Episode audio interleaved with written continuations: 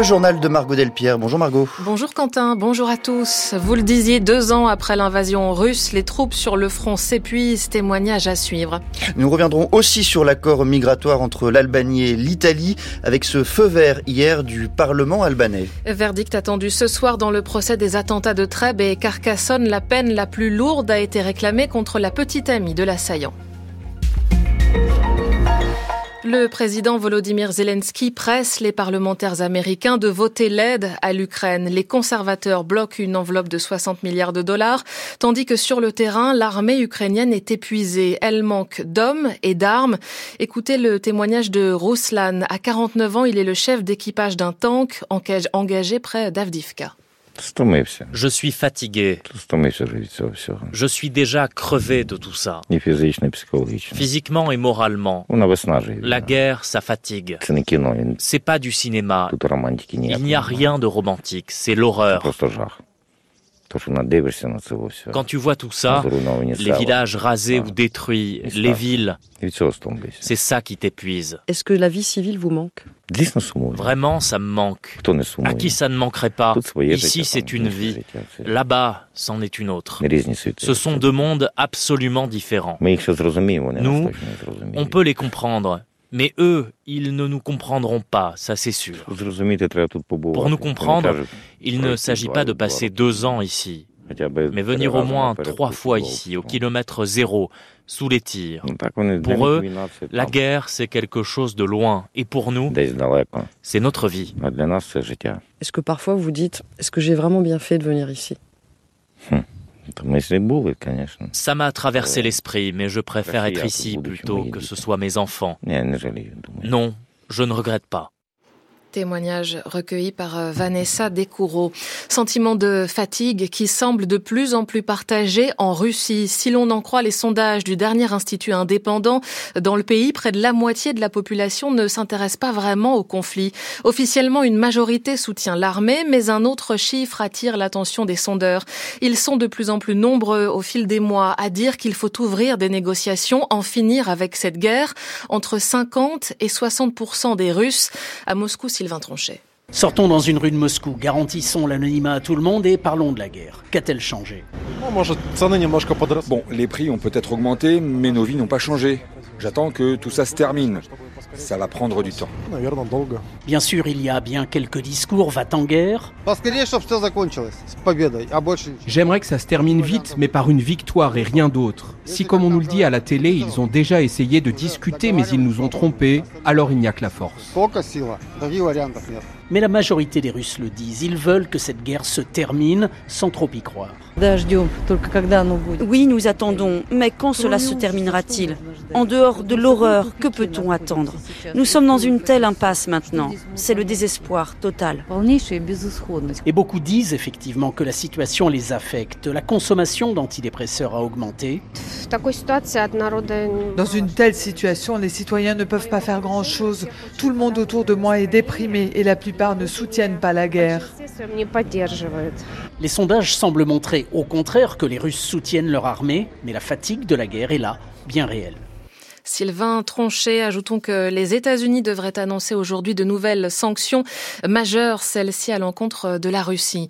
Le président du Sénégal se dit prêt à libérer Ousmane Sonko, figure de l'opposition incarcérée depuis juillet. Macky Sall a pris la parole hier soir après des semaines de crise politique dans son pays, déclenchée par sa volonté de reporter l'élection. Son mandat s'arrêtera, il l'assure, comme prévu le 2 avril, mais la nouvelle date de la présidentielle n'a pas été fixée. Albanais a donné hier son feu vert à un accord migratoire avec l'Italie, ce qui ouvre la voie à la construction de deux centres pour les migrants sauvés dans les eaux italiennes. Le premier servira à enregistrer les rescapés, le second à les loger dans l'attente d'une réponse à leur demande d'asile. Ils seront gérés entièrement par Rome, qui en assure le financement à 100%. Pour le gouvernement italien de Giorgia Meloni, c'est une grande victoire, Xavier Sartre. L'Italie est à l'avant-garde en Europe pour la gestion des phénomènes migratoires. Le chef du groupe Fratelli d'Italia, le parti de la présidente du Conseil, à la Chambre des députés, ne cache pas sa joie. Après l'adoption par l'Italie de cet accord migratoire, ne manquait plus que la signature des Albanais. Pour Giorgia Meloni, c'est la dernière preuve tangible que quelque chose change sur ce dossier sur lequel elle joue une grande part de sa crédibilité à la tête du gouvernement. Elle peut ainsi affirmer qu'elle apportera, quel qu'en soit le prix, une solution structurelle avant la fin de son mandat. Cet accord lui permet permet surtout de délocaliser un problème prégnant en Italie depuis plus d'une dizaine d'années.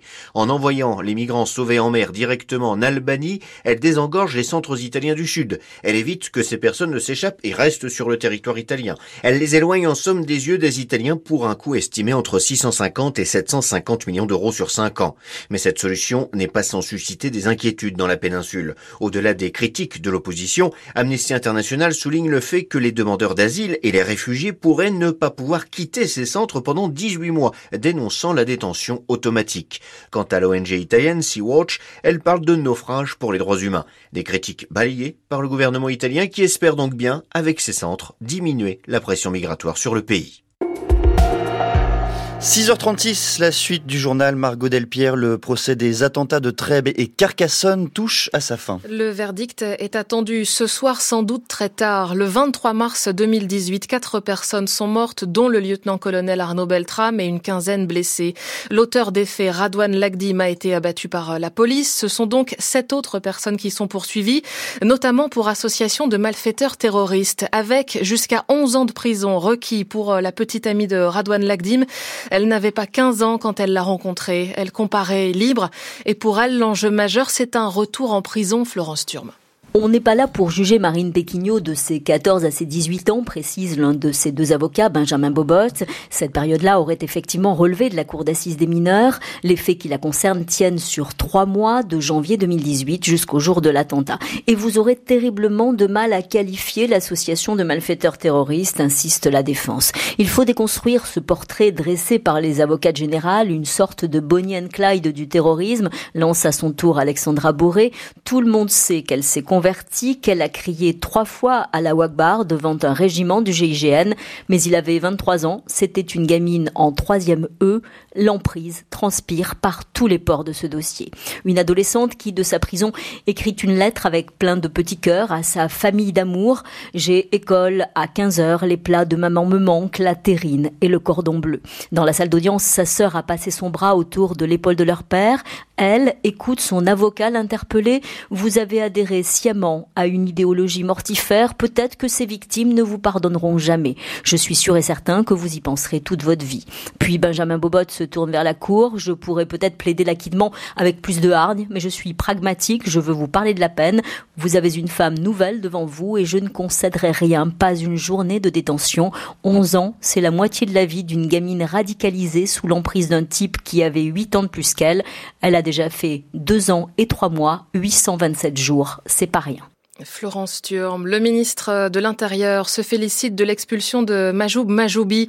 L'imam visé par une enquête pour apologie du terrorisme et des prêches radicaux est monté dans un avion hier soir direction la Tunisie, moins de 12 heures après son interpellation dans le Gard, souligne Gérald Darmanin.